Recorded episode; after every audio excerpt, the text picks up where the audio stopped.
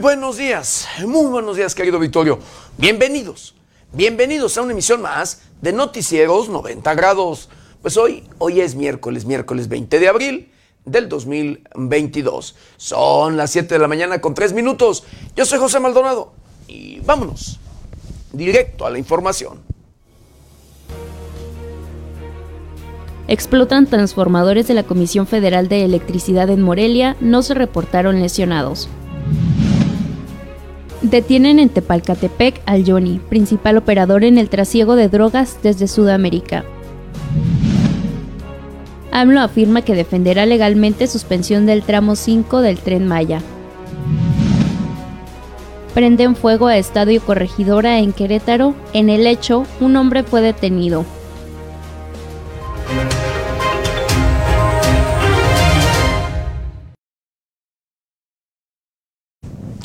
Bienvenidos, bienvenidos a una emisión más de Noticieros 90 grados. Pues sí, hoy, hoy es miércoles, miércoles ombligo de semana y 20 de abril. 20 días de este, el cuarto mes de este año difícil, de este año complicado, de este año preocupante. Difícil, complicado y preocupante en todos, pero en todos los sentidos. Llámesele en temas financieros, en temas sociales, en temas de política, en temas de educación, en temas eh, de corrupción, querido auditorio. Sí, la situación es crítica y preocupante, pero en todos, en todos los sentidos. Lejos de cambiar, de bajar los índices delictivos, suben a la alza, a la alza y a la alza. La situación es crítica, de verdad. Eh, hablando de temas de inseguridad, querido auditorio, que van de la mano con los temas de corrupción, esto es imparable, imparable.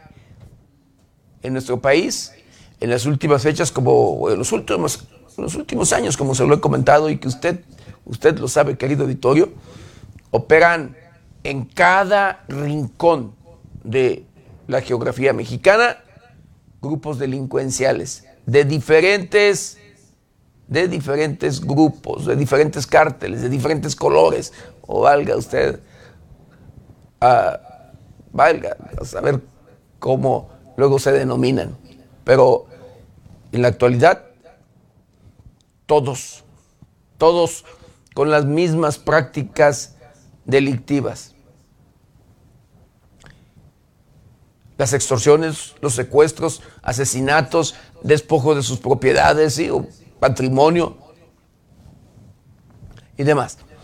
Miles y miles de desplazados, miles de personas familias que han sido corridos de su propio pueblo de origen, de su propio lugar, de donde pues luego tienen su patrimonio, donde han hecho, desde luego de toda la vida, pues algo para vivir o sobrevivir.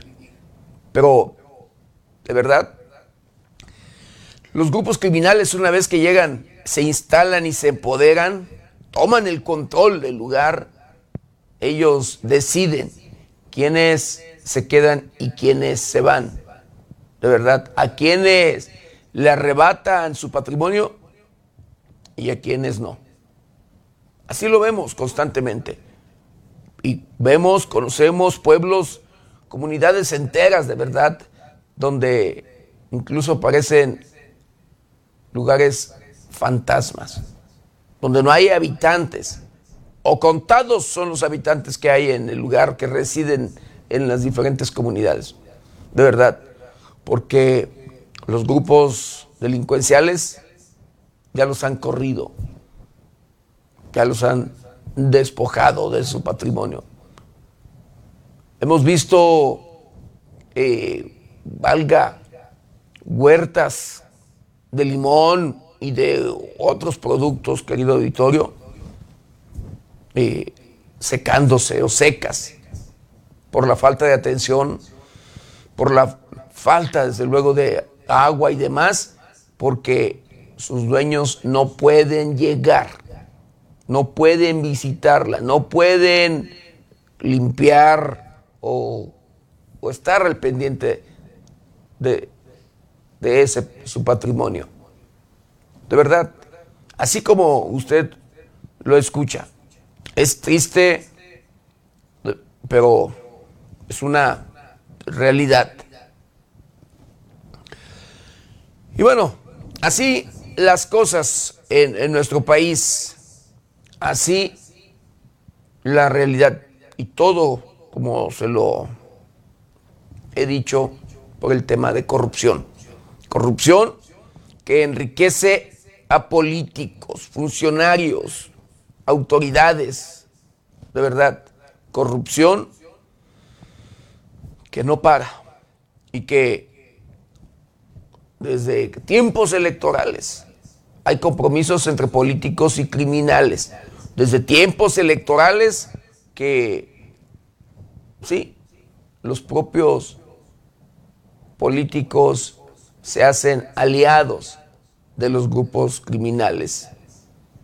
Y esto para, desde luego, tratar de ganar, tener el apoyo financiar o eh, obligar al electorado en un determinado momento para eh, cumplir con las aspiraciones.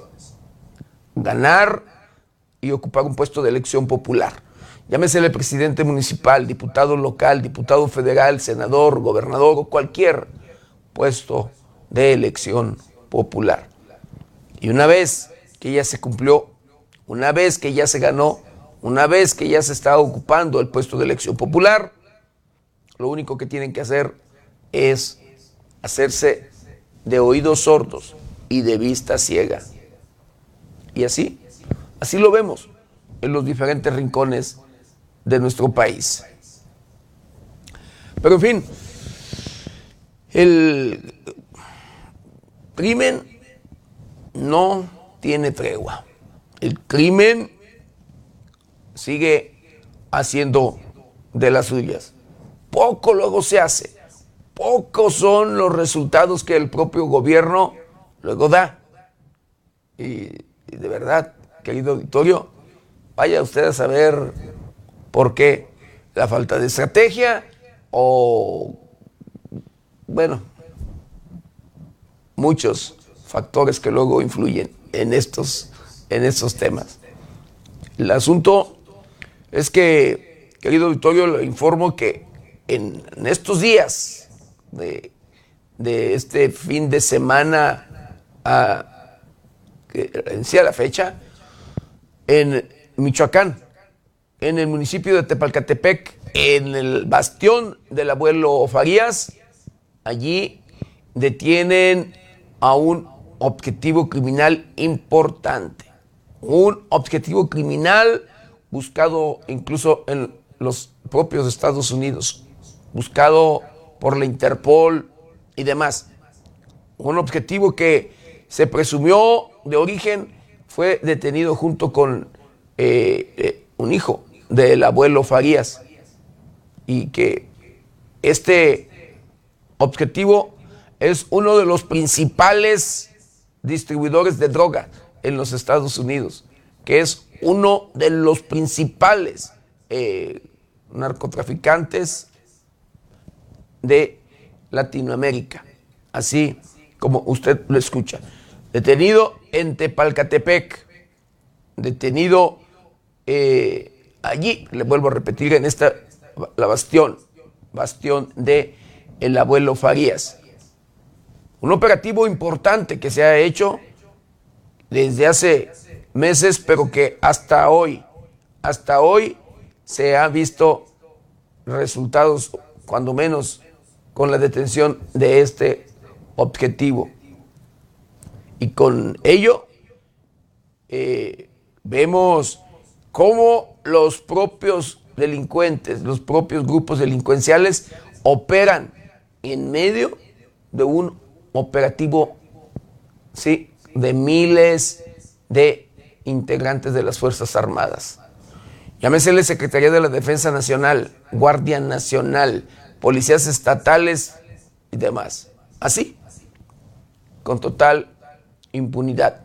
Y así como este objetivo eh, fue detenido y que así se movía y así eh, andaba, como luego dice el dicho popular, como Pedro por su casa, mire, así andan muchos, muchos objetivos en ese lugar, en esa región, en esa región de Tierra Caliente del estado de Michoacán. Así como usted lo escucha. Pero, pues bueno, las autoridades actúan cuando quieren, cuando se los autorizan, cuando les dan la orden o como usted quiera llamarle. De verdad. Porque allí andan, allí se pasean. Y como le digo, a ellos no les importa en lo absoluto la presencia de las Fuerzas Armadas. Al contrario, se sienten protegidos, se sienten, de verdad, muchos de estos grupos delincuenciales se sienten que los están cuidando.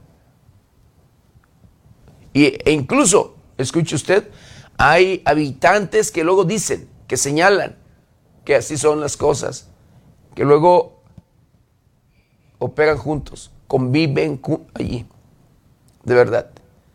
Pero en fin, así, así las cosas, triste y lamentablemente, en nuestro país. Así las cosas, triste y lamentablemente, en el estado de Michoacán. Le vuelvo a repetir, un estado en el que, valga, operan y que arribaron, llegaron de meses pasados miles de efectivos de las Fuerzas Armadas, encabezados por la Secretaría de la Defensa Nacional. Así las cosas. Pero, pues bueno, vamos a hacer un recorrido, un recorrido por el portal de noticias más importante. Y en esta, en esta mañana la Comisión Federal de Electricidad restablece servicio eléctrico a 94 mil afectados en incendio de subestación, una subestación en Morelia, la capital del estado de Michoacán. Ayer por la noche, México desintegra unidad especial antidrogas capacitada por la DEA. De enero a abril del 2022, México ha interceptado a 115 mil migrantes ilegales. De manera inmediata, el gobierno municipal de Morelia, Michoacán, atiende incendio en subestación de la Comisión Federal de Electricidad, luego de una explosión e incendio.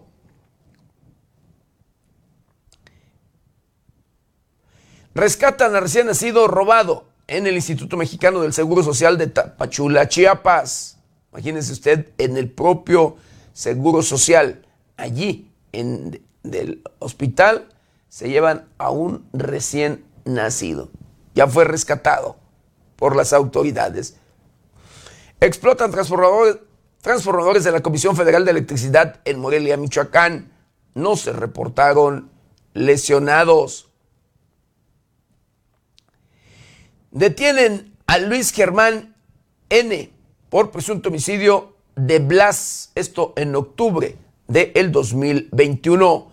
En Argentina, una mujer se desmaya, cae en las vías del metro y sobrevive.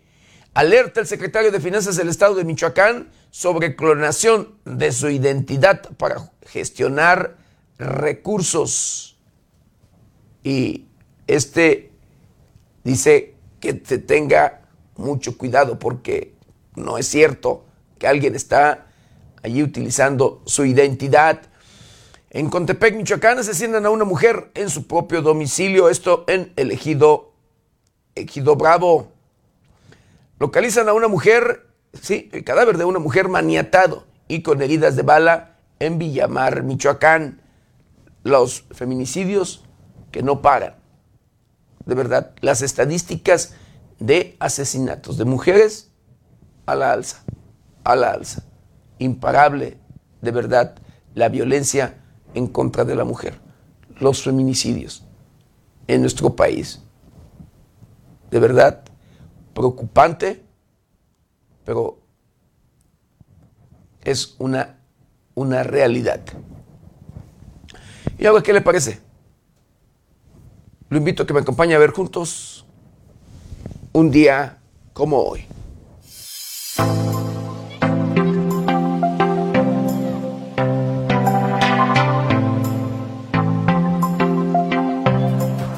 Un día como hoy, 20 de abril, pero del año de 1943, Manuel Ávila Camacho, presidente de México, se entrevista en Monterrey, Nuevo León, con su homólogo de Estados Unidos, Franklin Delano Roosevelt. El 20 de abril se celebra el Día Mundial de la Marihuana, una planta que ha causado profunda polémica debido a su uso y efectos en el cuerpo humano y en la sociedad. El origen de esta fecha se remonta al año 1971 cuando un grupo de estadounidenses de California, denominado Los Waldos, se reunían a una hora fija al terminar sus clases a fumar marihuana. 4.20 de la tarde, estableciendo así el día 20 del mes 4 de abril como el Día Mundial de la Marihuana.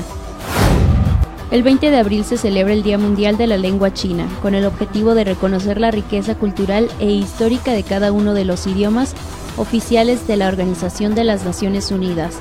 Los idiomas oficiales de la ONU son el inglés, el francés, el árabe, el chino, el ruso y el español en quinto lugar.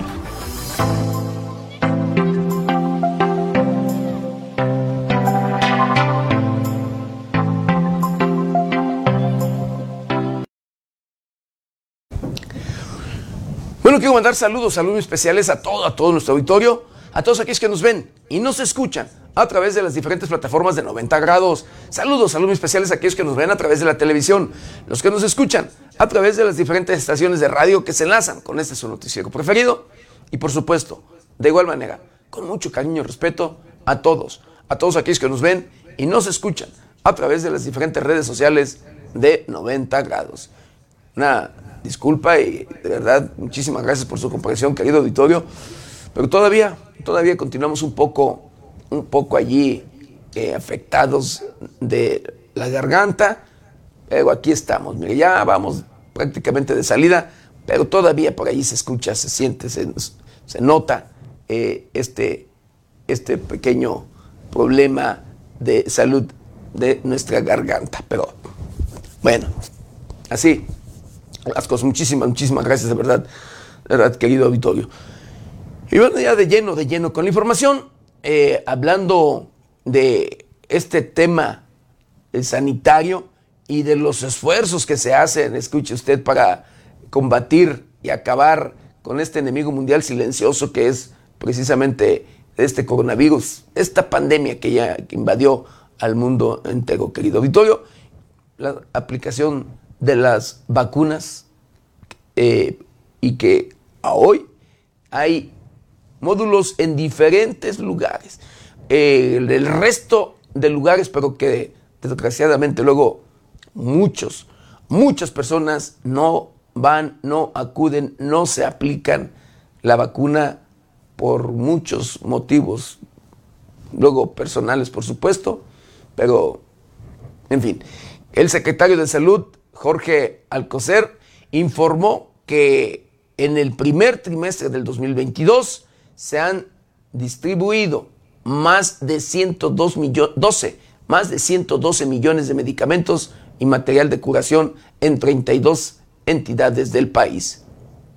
Eh, les informo que del 28 de febrero al 18 de abril se distribuyeron 112 millones 562 mil 704 piezas de medicamentos y material de curación a las 32 entidades federativas y se han emitido órdenes de suministro por 145 millones 892 mil 163 piezas de la compra del INSABI y 32 millones 667 mil 547 piezas por la compra del UNOPS.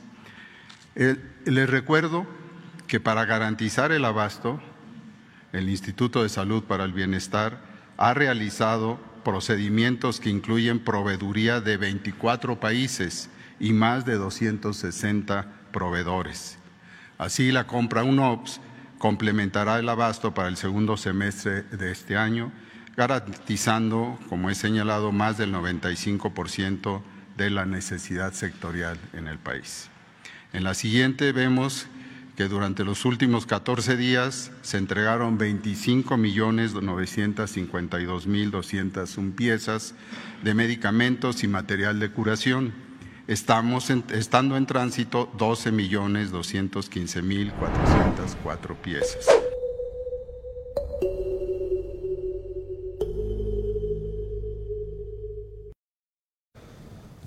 Bueno, este, este tema fue precisamente del abastecimiento, del abasto precisamente de medicamentos y material de curación que se necesita luego en los diferentes hospitales y que el gobierno federal dice hay abasto y que se está cumpliendo con ello. Y hablando de las vacunas, querido Vittorio, como le comento, hay eh, módulos en diferentes lugares de luego de nuestro país, vacunas hay luego miles, pero no se va a vacunar, no se toman en cuenta, no nos preocupamos luego por nuestra salud en ese sentido. Pues bueno, el propio presidente de la República, Andrés Manuel López Obrador, exhortó a los mexicanos a vacunarse y aplicarse el esquema completo de vacunación. Necesitamos terminar de vacunar a todos.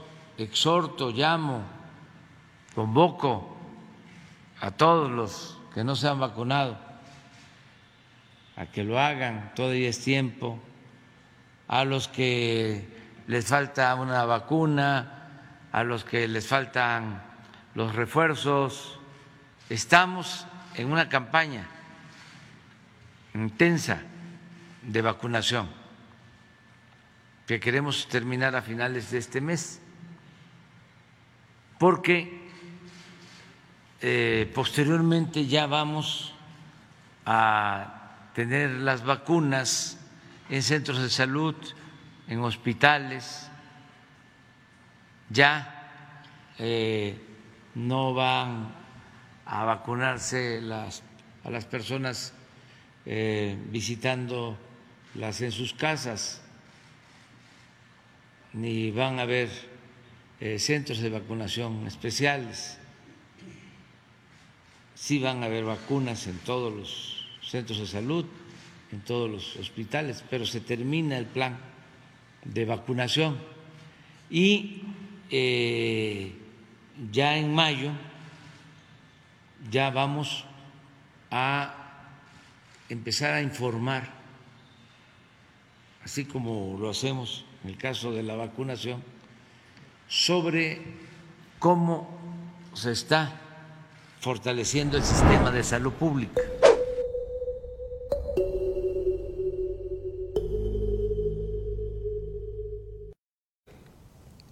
Pues ahí está el exhorto del presidente de la República, Andrés Manuel López Obrador, para acudir a los centros de vacunación, aplicarnos la vacuna, querido auditorio.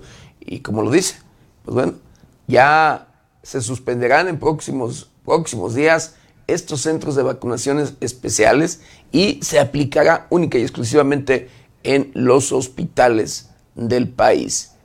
Y sí, así como usted lo escucha. Y en otro tema, el propio presidente de la República hablando de esta propuesta de federalizar el sector educativo, la nómina del sector educativo, del sector, perdón, salud también, porque también el educativo está pendiente, el sector salud, pues eh, dice que con la federalización de este sector se tendrá un sistema de los mejores del mundo.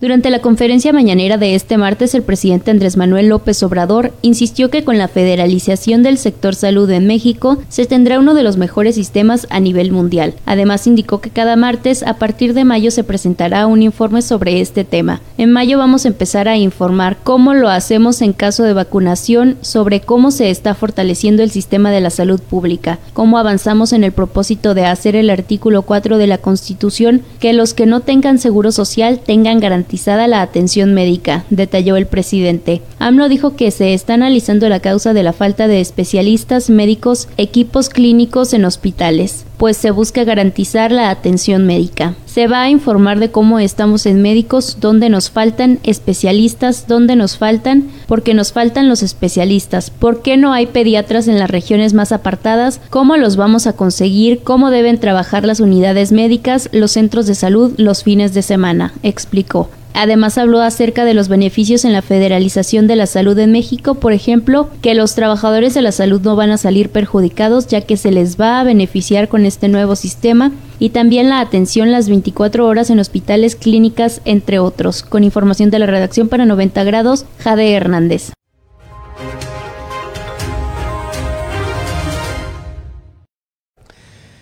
Bueno, el presidente de la República también en su mañanera criticó programas o series de televisión, de los que luego dice, pintan al mundo de las drogas de color de rosa y a hombres, eh, hombres y mujeres guapos.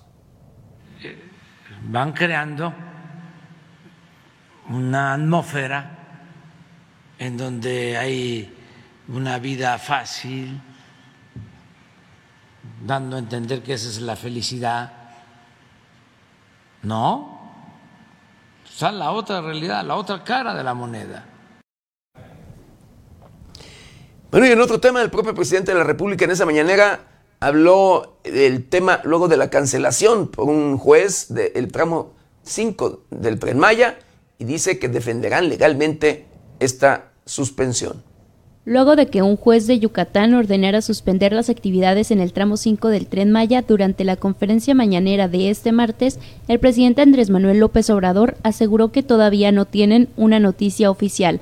Aseguró que esta acción forma parte de una campaña de desprestigio en contra de la obra. Todavía no hay una notificación oficial, no sabemos de lo que se trata. Vamos a esperar a ver ahora qué es lo que están reclamando y buscar la forma de defendernos legalmente, explicó.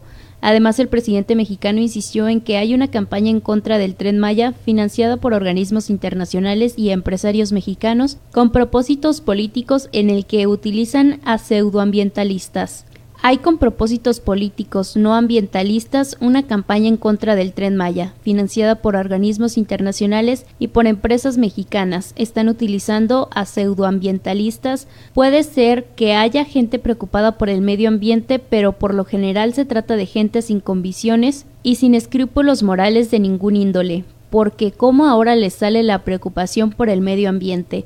Declaró el mandatario federal. Finalmente, AMLO insistió que la obra no va contra el medio ambiente en el sureste de México, ya que asegura no se afecta ningún cenote ni el río subterráneo. Con información de la redacción para 90 grados, Jade Hernández.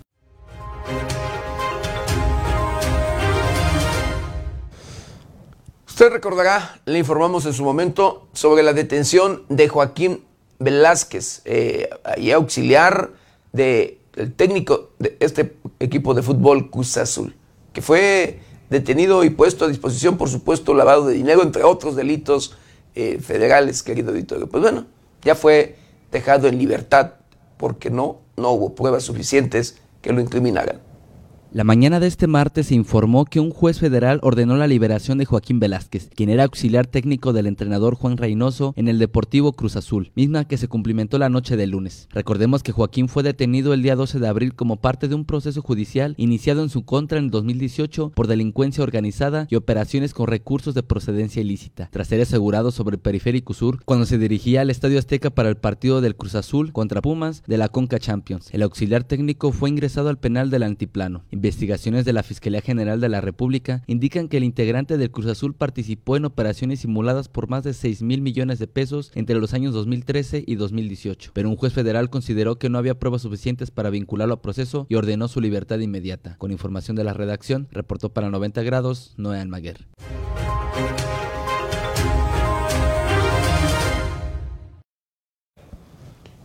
Y bueno, el dirigente del PRI en el estado de Michoacán, Guillermo Valencia, eh, no descarta, dice, no descarta apoyar al actual presidente municipal de la capital michoacana, Alfonso Martínez Alcázar, si éste busca la reelección. La alianza para apoyar a Alfonso Martínez Alcázar en una eventual reelección en Morelia para el 2024 fue apoyada por el líder estatal del PRI, Guillermo Valencia, quien no descartó construirla en función de que el edil en funciones defina bajo qué siglas gobierna, pues se dice aliancista, pero tiene un pie en movimiento ciudadano.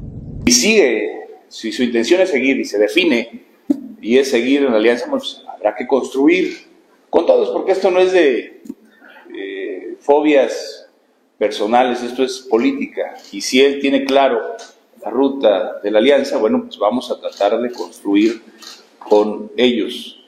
Nosotros hemos dejado muy claro desde un principio que Xochitl y un servidor y todos los que conforman el comité vamos a trabajar para que la alianza sea una opción, no una resignación para poder ganar. Vamos a trabajar para que el PRI solo tenga fortaleza para ganar durante la rueda de prensa y al hablar de sostener en Michoacán una alianza, el líder del tricolor expresó que también dependerán los acuerdos del peso real que se dé al priismo en Michoacán. Recordó que en el pasado proceso electoral fueron en alianza, pero quedó demostrada la fuerza del PRI, quien ganó en Morelia y lo logró porque salió con el PAN su puñito de votos que traía el PRD. Lo ayudaron, pero recordó que el PRI por sí solo sacó más votos, eso pese a que muchos priistas apoyaron al que ganó. Agregó que lo ocurrido en la reforma eléctrica es una muestra clara de lo que se logra si se hace política. Los números son fríos. El PAN sacó el pasado proceso electoral 80 mil votos, PRI 64 mil y PRD 16 mil para que vean cuánto valemos los priistas solos. Concluyó. Para 90 grados América Juárez Navarro.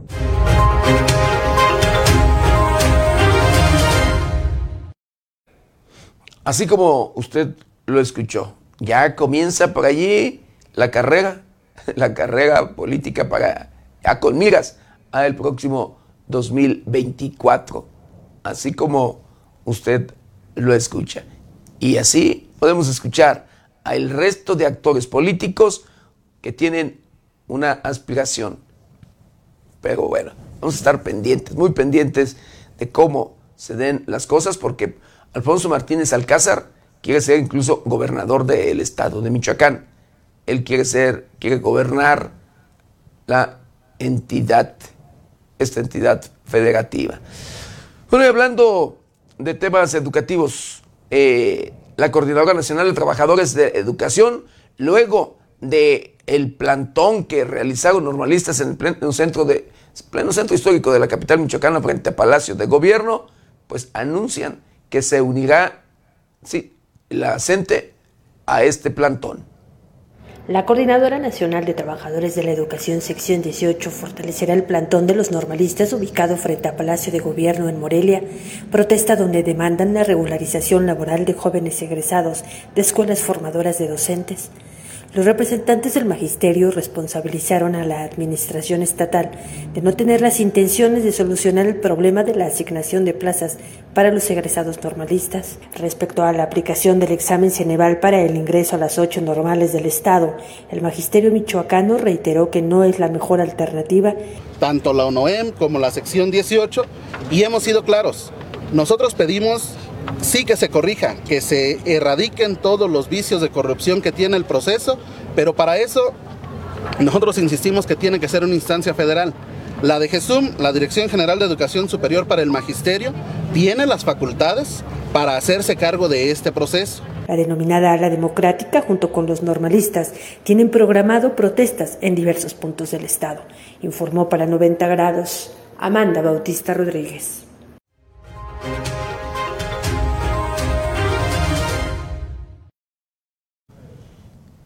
Sí, luego de la instalación de este plantón en pleno centro histórico de la capital michoacana frente al Palacio de Gobierno, el titular del Ejecutivo de Michoacán, sí, Alfredo Ramírez Bedoya, da a conocer o declara que no usarán la fuerza para desalojar a los normalistas. El gobernador de Michoacán, Alfredo Ramírez Bedoya, negó que se vaya a hacer uso de la fuerza pública para desalojar el plantón de los normalistas instalado en el primer cuadro de la ciudad de Morelia, frente al Palacio de Gobierno, por lo que seguirán las mesas de negociaciones con estos grupos. Vamos nosotros a ir por el camino, por la ruta del diálogo permanente. Ayer mismo se reunió el secretario de Gobierno con ellos, declaró. Agregó que el Ceneval se va a aplicar definitivamente, además de que ya ha sido publicada la convocatoria de ingreso, misma que contempla esa forma de enfatizó que es un examen específico para ingreso a escuelas normales para maestros y no para universidades o para otro tipo de instituciones de educación superior, e incluso esta prueba es utilizada en otras normales del país, como es el caso de Ayotzinapa Guerrero. A pregunta expresa, Ramírez Bedoya evadió responder si está planeado un dispositivo de seguridad para evitar el ingreso de grupos de choque o sabotaje el día de la aplicación. El mandatario estatal aseguró que el examen es una forma de blindar el proceso de admisión, ya que las respuestas no son públicas y solo las conoce el Ceneval, por lo que se evitarán actos de corrupción como en años anteriores. Con información de Luis Manuel Guevara, para 90 grados, Jorge Tejeda.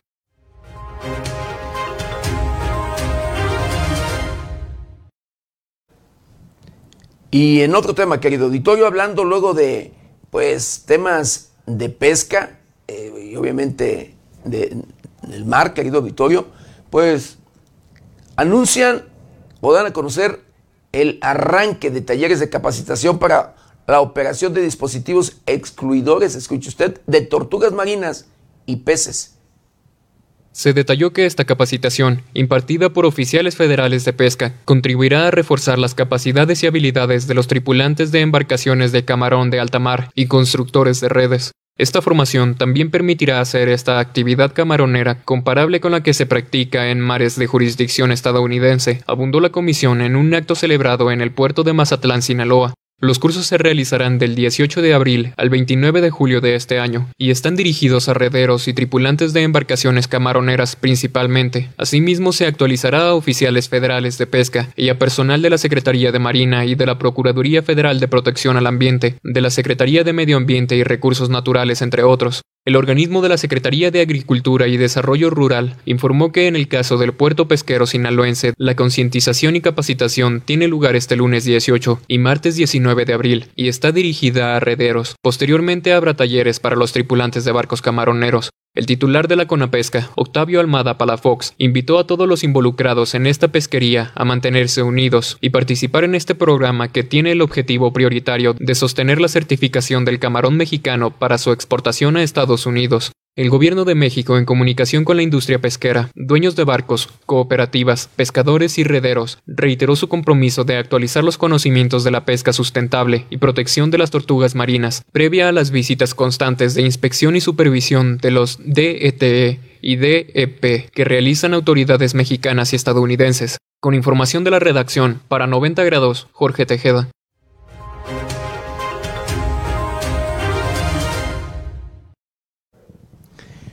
Con la finalidad de reactivar la economía en el tema turístico, querido Vittorio, el gobierno de Michoacán da a conocer, sí, la promoción de pueblos mágicos en Europa. En Barcelona se encuentra en marcha la promoción del primer Tianguis Internacional de Pueblos Mágicos que se realizará del 22 al 24 de abril y Michoacán tiene un lugar destacado en la campaña. Así lo aseguró el secretario de Turismo del Estado, Roberto Monroy García, tras señalar que Michoacán llevará a Europa una muestra de su vasta riqueza para presentarse a través de los cinco sentidos, con el olor y el sabor de nuestra gastronomía, la belleza de nuestros paisajes, la música de nuestro pueblo, la expresión de nuestras artesanías. Recordó que Michoacán es uno de los estados con más pueblos mágicos de México. Tenemos nueve: Santa Clara, Paracho, Pátzcuaro, Angangueo, Cuitzeo, Tlalpujagua, Tacámbaro, Jiquilpan y Sinsunzan. Informó también que Michoacán tendrá actividades dentro y fuera del Centro de Convenciones Internacional de Barcelona, que constituye la sede del evento. Detalló que el concierto inaugural del Tianguis, evento que representará a México y se realizará en el edificio emblemático de Barcelona, el Templo de la Sagrada Familia, es una extensión del Festival Internacional de Órgano de Morelia, Añadió que Pátzcuaro llevará una clase de cocina tradicional al centro gastronómico del Tianguis, así como un grupo de danza, mientras que la Catrina Monarca hablará de los pueblos mágicos de Michoacán, mientras recorre las Ramblas, en el corazón de la ciudad portuaria española. También habrá presencia de la entidad a través de sus artesanías con el apoyo de Fonart, concluyó que además de la labor promocional, se realiza un trabajo en paralelo de impulso a los pueblos mágicos y al destino Michoacán en general, para el turismo local, nacional e internacional, con el desarrollo de nueva infraestructura como salas etnográficas y mejora de imagen urbana, así como el fortalecimiento de la conectividad aérea, gracias a las aerolíneas presentes en el Aeropuerto Internacional Francisco J. Mújica. Con información de la redacción, para 90 grados, Jorge Tejeda.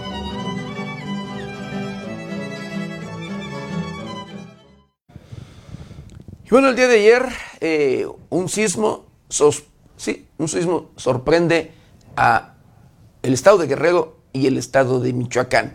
Sismo con epicentro en el puerto de Lázaro Cárdenas, Michoacán.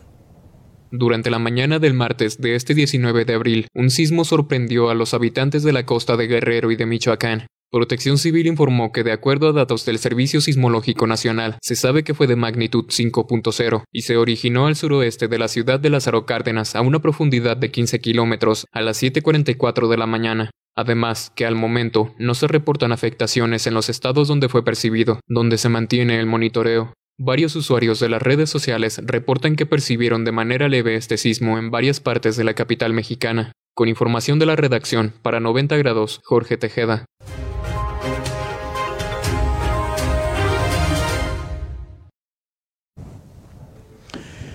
El sistema penitenciario del estado de Michoacán da a conocer que cuenta con perros o binomios caninos para dar certeza judicial al trabajo de la policía procesal. Jedrick, Mirko, Sombra, Philip e Isis son los integrantes de los cinco binomios encargados de dar certeza jurídica al trabajo que realiza la Policía Procesal de la Coordinación del Sistema Penitenciario durante la detección de sustancias u objetos prohibidos en operativos realizados al interior de los once penales del Estado. Estos elementos caninos que cuentan con un chip están certificados por la Asociación para la Certificación de Perros de Servicio para la detección de heroína, anfetamina, éxtasis, marihuana, cocaína, celulares y armas de fuego, así como la intervención durante motines o cualquier actividad de guardia y protección que realiza la policía procesal. Con la construcción de cuatro caniles y la rehabilitación de otros siete, el sistema penitenciario trabaja en la dignificación de la unidad canina, misma que ya realiza acciones para lograr la certificación de los elementos DAS y LOCO y llevar a cabo el adiestramiento de siete cachorros más. Con información de la redacción, para 90 grados, Jorge Tejeda.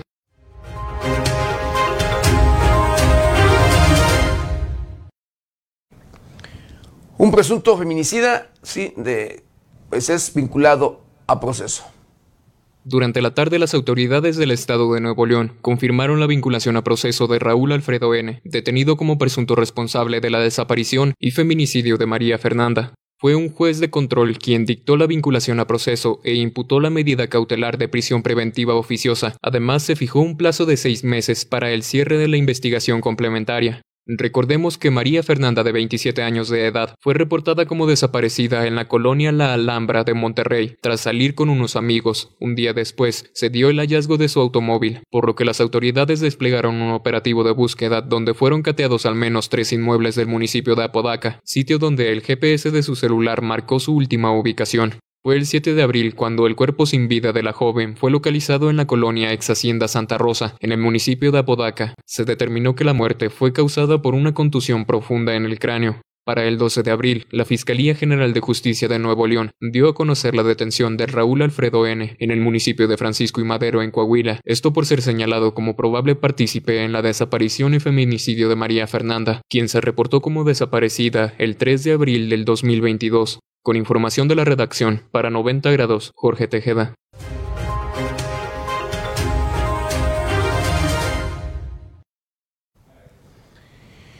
¿Usted recuerda el tema de esta joven, sí, esta jovencita de Bani, que fue de visita a Nuevo León y que luego de convivir con amigas se presumió fue abandonada y que se encuentra desaparecida?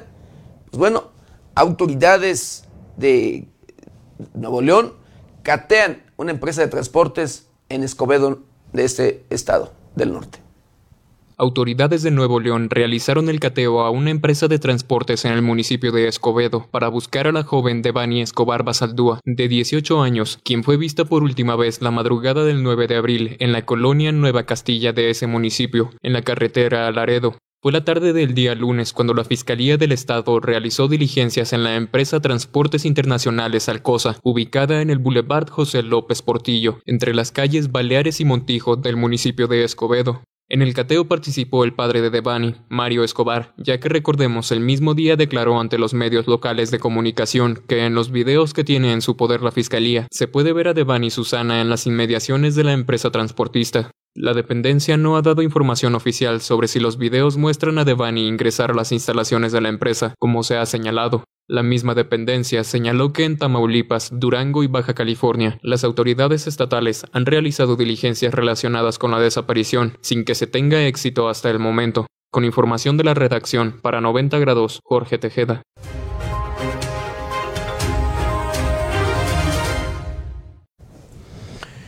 Y en el Estado de México, un joven acuchilla a su novia para después arrojarse a las vías del metro. Un hombre hirió con un arma blanca a su pareja sentimental para luego arrojarse a las vías del metro en Ecatepec de Morelos, Estado de México. Fue la tarde de lunes cuando el sistema de transporte colectivo Metro suspendió durante varios minutos el servicio en la línea B. Esto a causa de que un hombre se había arrojado a las vías de la estación Musquis. Personal especializado logró rescatarlo con vida y paramédicos lo trasladaron al Hospital General de las Américas. En ese mismo hospital se encontraba internada su pareja sentimental, Laura, de 26 años, quien fue internada con al menos 20 heridas por arma blanca que mencionó fueron provocadas por su novio. Ante estas declaraciones, policías municipales pusieron bajo resguardo al sujeto, informó 90 grados.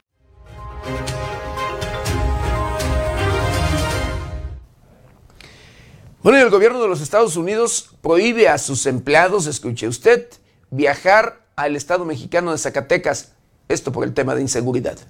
De nueva cuenta, el gobierno de Estados Unidos impuso nuevas restricciones a los viajes de sus empleados, por lo que ya no podrán viajar al estado de Zacatecas en México ante las violentas batallas territoriales entre cárteles del crimen organizado. Detallaron que el estado de Zacatecas ha experimentado violentas batallas territoriales entre cárteles, por lo que la tasa de homicidios del estado en 2021 fue más del doble de la tasa del año anterior y fue la más alta de México. Además señalaron que ciudadanos estadounidenses y residentes permanentes legales han sido víctimas de secuestro. Por medio de un comunicado en la página del embajada Consulados de Estados Unidos en México, se informó que los funcionarios estadounidenses solo podrán viajar por vía aérea hacia y desde la ciudad de Zacatecas. Los empleados del gobierno de los Estados Unidos ya no pueden viajar al estado de Zacatecas, con la excepción de los viajes aéreos hacia y desde la ciudad de Zacatecas. Los empleados del gobierno de los Estados Unidos no pueden viajar a la ciudad de Zacatecas por vía terrestre. Se lee en el comunicado del vecino país del norte, informó 90 grados.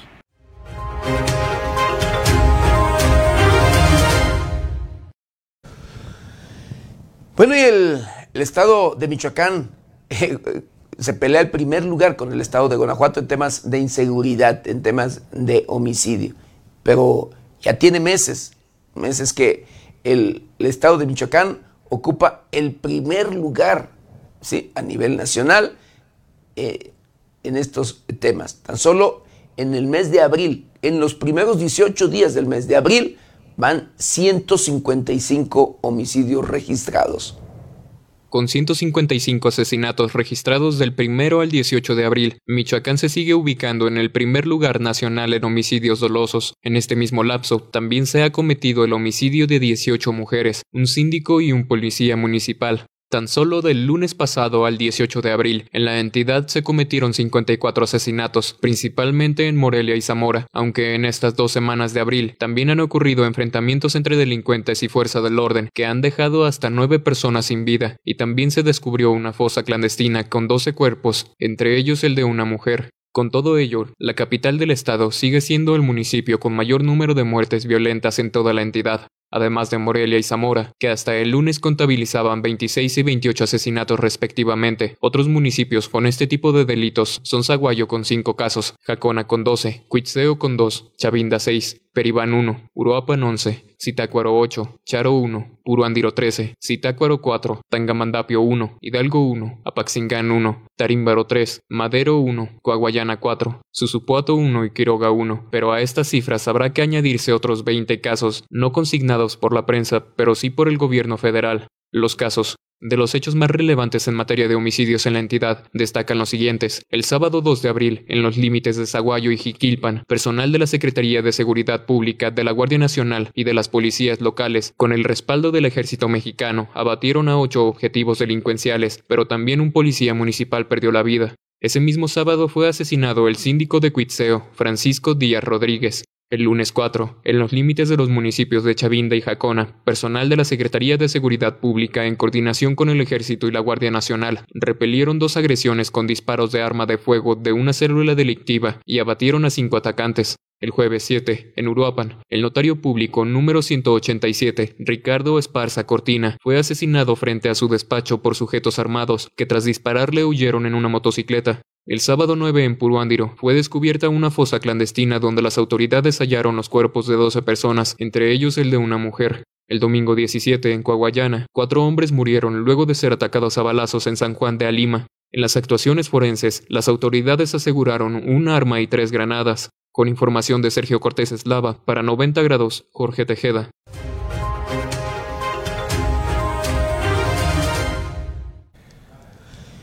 Ayer por la noche se registró una fuerte movilización de valga, corporaciones de auxilio y por supuesto también de las de personal de las Fuerzas Armadas.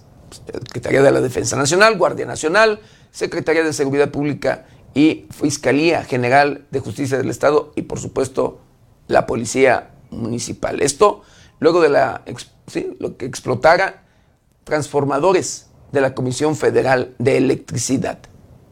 Intensa movilización de servicios de emergencia y autoridades policíacas, además de temor y zozobra entre vecinos, ocasionó la explosión de transformadores e incendio en la subestación de la CFE en la colonia industrial de la ciudad de Morelia.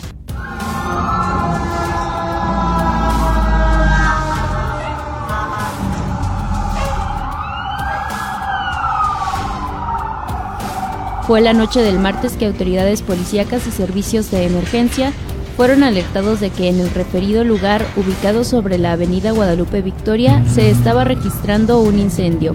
Al sitio acudieron elementos de las distintas corporaciones policíacas quienes acordonaron dos cuadras a la redonda, además de elementos de protección civil y bomberos del estado y municipales. Hasta el momento no se reportaron personas lesionadas y las autoridades trabajaron en el sitio para controlar la conflagración. Con información de Gustavo Ruiz para 90 grados, Jade Hernández.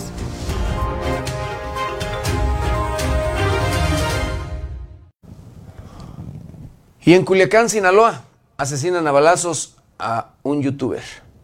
El youtuber Jorge Luis, de 37 años, conocido como el compa Jorge, fue asesinado a las afueras de su domicilio cuando fue interceptado por dos personas que le dispararon en al menos 10 ocasiones en la colonia Guadalupe Victoria en Culiacán. De acuerdo con los reportes, el ataque se registró alrededor de las 13.45 horas, cuando Jorge llegó a su domicilio a bordo de un vehículo. En ese momento, sujetos armados lo interceptaron y le dispararon en repetidas ocasiones con armas corte calibre 9 milímetros. Los atacantes se dieron a la fuga y cuando la policía llegó al lugar, aseguraron 10 casquillos de arma corta. Hasta el momento se desconocen las razones por las que el youtuber habría sufrido dicho ataque. Antes de su asesinato, Jorge compartió con sus seguidores que iba camino al banco y les deseaba un buen inicio de semana. Dijo en el corto video. Jorge Luis tenía varios vehículos todoterreno y hacía videos en YouTube donde contaba con más de 64 mil suscriptores y más de 39 mil seguidores en su cuenta de Instagram. Con información de la redacción, para 90 grados, Jorge Tejeda.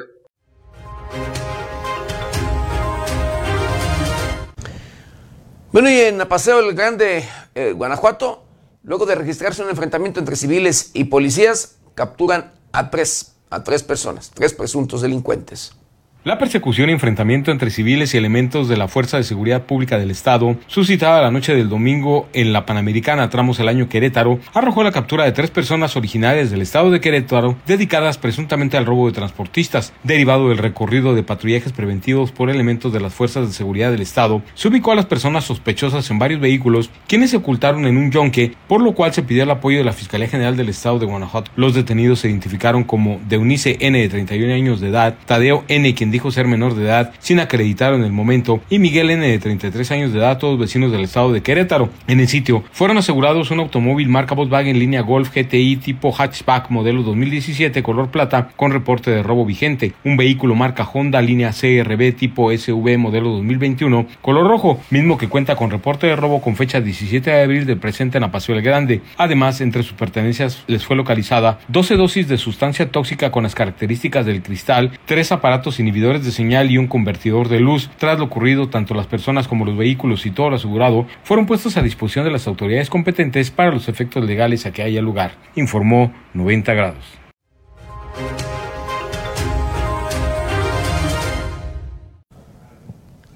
Y allá mismo en el estado de Guanajuato, pero en el municipio de Celaya, sí, localizan el cadáver de un hombre en la vía pública sobre el camino a la comunidad Las Trojes. Un hombre fue localizado sin vida sobre la guarnición de una banqueta no concluida que se ubica en el tramo de la comunidad de Las Trojes en Celaya, Guanajuato. El reporte comenzó a circular por habitantes de la zona alrededor de las 5 horas de la mañana del martes. Elementos policíacos acudieron a la altura del puente ubicado a un costado del Parque Bicentenario, confirmando que se encontraba un joven de identidad desconocida sin vida con varias heridas de bala. El área fue delimitada para informar a la Fiscalía Regional, quienes posteriormente llegaron y encontraron el cadáver de un masculino boca abajo, quien vestía sudadera roja, shorts azul y tenis negros. La mecánica de lo ocurrido se desconoce, información que deberán dar a conocer las autoridades, informó 90 grados.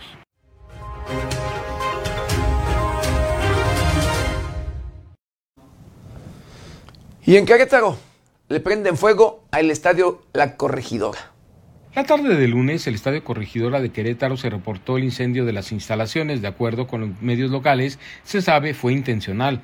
A través de redes sociales se comparten varios videos y fotos en los que se mostraba que la cancha del Querétaro se estaba incendiando. Afortunadamente se informó que los bomberos llegaron a tiempo para controlar la situación antes de que pasara mayores. De acuerdo con los medios locales, una persona fue detenida por provocar este incendio. Se indicó que el sujeto se habría presentado a las mediaciones de la corregidora para prender fuego en una zona de almacenes del club. Detallaron que el detenido originario del Estado de México tiene antecedentes penales por consumo de sustancias prohibidas. Se espera que la autoridad tome medidas por estos actos, informó 90 grados.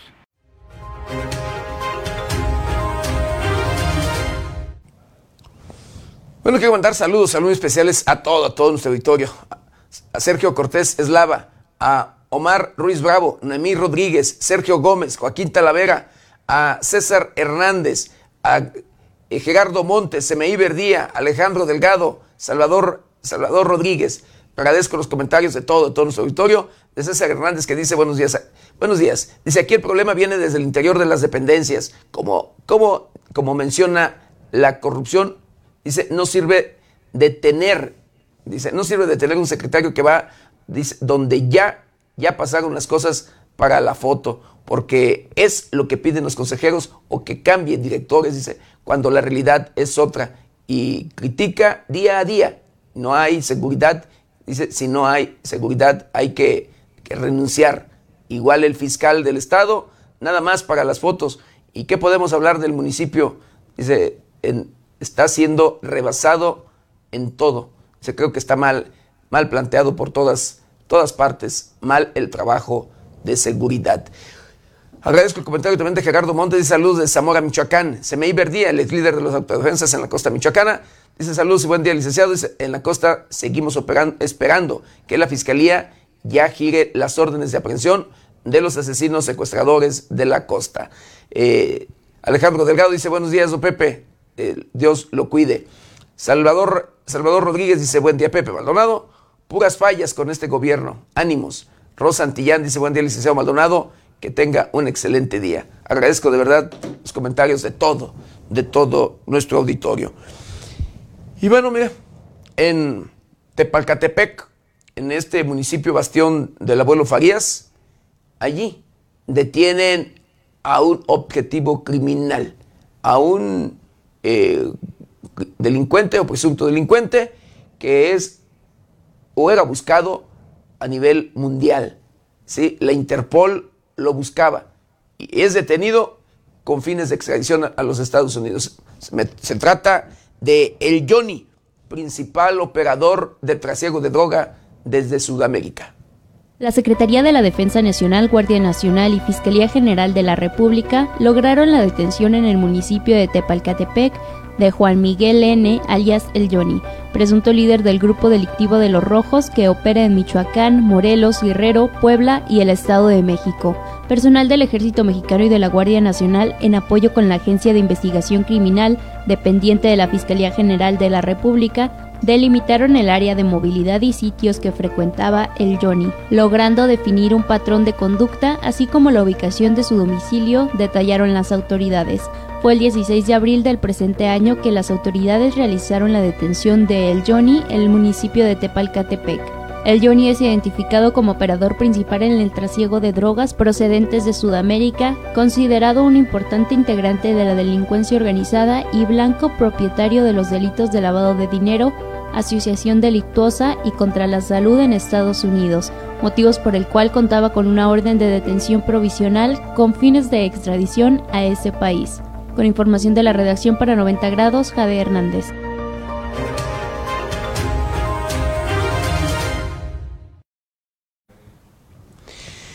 Y bueno, para que no nos sorprendan los cambios climáticos, acompáñame a conocer el pronóstico del tiempo para las próximas horas.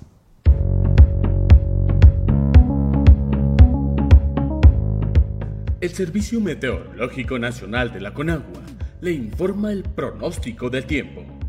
Para hoy, una línea seca sobre el norte del país y la corriente en chorro subtropical. Ocasionarán fuertes rachas de viento con probabilidad de tolvaneras y torbellinos sobre el norte y noreste del territorio mexicano, en tanto que un canal de baja presión sobre el interior de la República Mexicana, en interacción con la entrada de humedad de ambos litorales, ocasionarán intervalos de chubascos sobre el norte, noreste, centro y oriente de México, así como lluvias puntuales fuertes en zonas de Coahuila, Nuevo León, Hidalgo, Puebla y Tlaxcala. Dichas lluvias se podrían acompañar de descargas eléctricas y posible caída de granizo. Finalmente, persistirá un sistema anticiclónico en niveles medios de la atmósfera, manteniendo la onda de calor con ambiente vespertino caluroso a muy caluroso sobre la mayor parte del territorio nacional.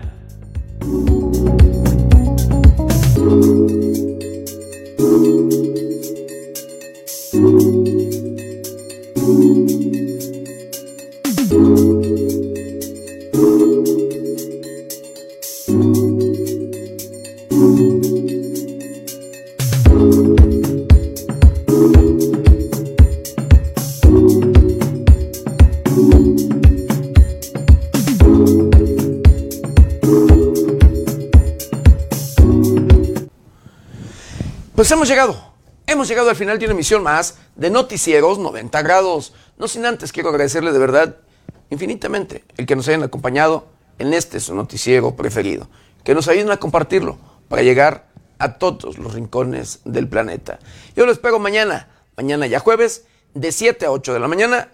Nuestro querido compañero Luis Manuel Guevara, de 8 a 9 de la noche, en sustitución de Berenice Suárez. Recuerde, Lávese las manos constantemente con agua y jabón. Utilice gel antibacterial, cubrebocas, careta de ser posible. Guarde su distancia. Cuídese y cuide a los suyos. Que tenga un excelente, un excelente miércoles. Yo soy José Maldonado. ¿Está usted bien informado?